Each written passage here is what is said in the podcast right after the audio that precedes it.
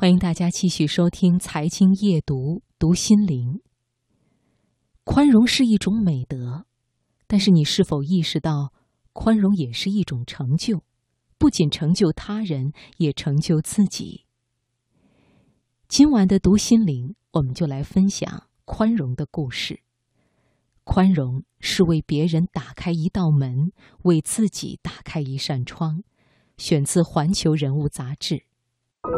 心灵不再孤单，因为你我分享。读心灵。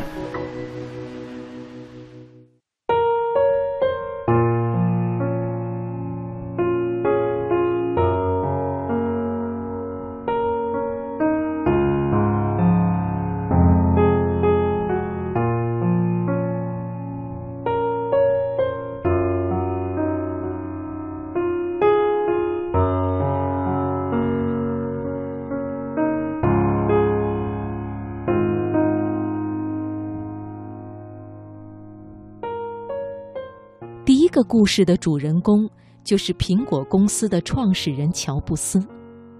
很多人都知道，乔布斯是一个脾气急、性格强硬、待人非常严苛的人。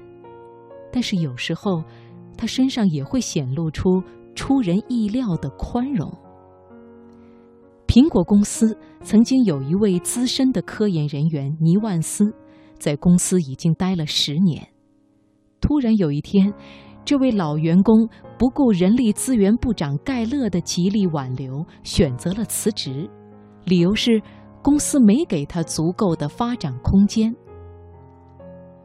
一年后的一天，乔布斯和盖勒在公司餐厅吃饭，这时，盖勒的手机突然响起，是尼万斯打来的。尼万斯胆怯地说：“我十分后悔离开公司。”一年来，我换了两份工作，都不顺心，很多创意无法实现。现在我很迷茫，还想回到公司，可以吗？盖勒听了，没好气地说：“公司待你不薄，你却想走就走，想来就来，公司绝不会再要你这样的人。”然后就挂断了电话。乔布斯得知事情的原委后。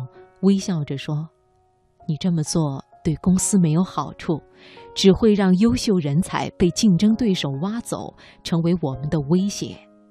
而且尼万斯身上有我们很需要的东西，他在其他公司的工作经历正是我们了解竞争对手的重要窗口。如果再让他回到公司，他一定会心存感激，努力工作。这样，公司多了一位干将。”还削弱了竞争对手的力量，何乐而不为呢？受此启发，乔布斯后来还特别制定了离岗留职制度，为公司挽留了不少优秀人才。在乔布斯那里，宽容是一种策略；而在波兰钢琴家帕德列夫斯基那里，宽容则是一种气度和涵养。帕德列夫斯基是上世纪初波兰最受欢迎的艺术家之一。有一天，他举办钢琴演奏会，有个叫显克的小男孩跟着母亲来听音乐会。这是显克第一次听音乐会，对会场里的事物充满了好奇。一会儿，他就趁着母亲不注意，偷偷溜进了写着“闲人免进”的门。音乐会即将开始，舞台幕布徐徐拉开，全场观众惊诧地看到，一个小男孩正歪着身子坐在钢琴旁，弹着一闪一闪亮晶晶。显克的母亲发现竟然是自己的儿子在台上，也惊呆了，不知如何是好。这时。帕德列夫斯基轻手轻脚地走到钢琴旁，俯下身子对显克说：“继续弹，不要停。”说完，他也坐下来给显克伴奏。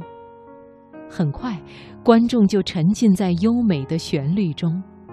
演奏完毕，他还拉着显客的手给大家鞠躬，并且幽默地说：“谢谢你们的盛情，给我安排了一位这么可爱的开场嘉宾。”这时，母亲赶紧上台把显客抱了下来，观众这才明白了真相，报以更加热烈的掌声。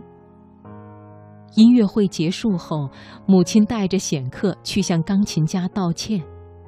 帕德列夫斯基却笑着说：“一个成功的人，不仅能做好自己的事，还要善于配合他人。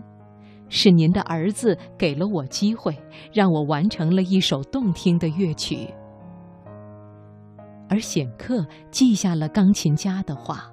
后来，他成为当地知名的钢琴老师，教出了不少优秀的学生。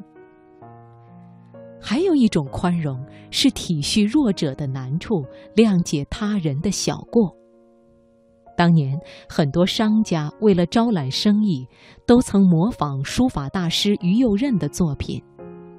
有一天，于右任的学生气愤地告诉老师：“今天我又看到一家羊肉泡馍馆，挂着冒充您手记的招牌，他们这样造假是对您的不尊重，您不能不管啊。”于右任放下手中的笔，问道：“字写的怎么样啊？”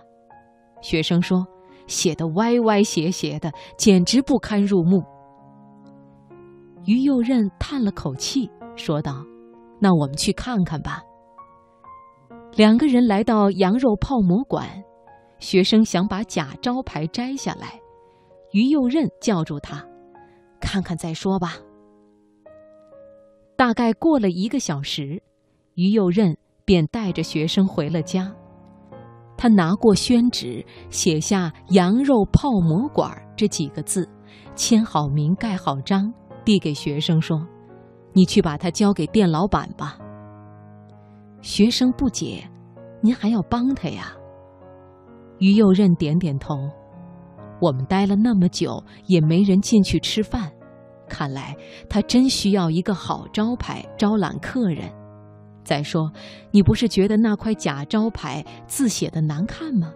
赶紧去换了，好保住我的名声。老板收到墨宝后，登门向于右任认错。此事传开后，羊肉泡馍馆的生意也好了起来。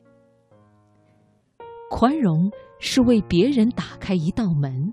也是为自己的心打开一扇窗。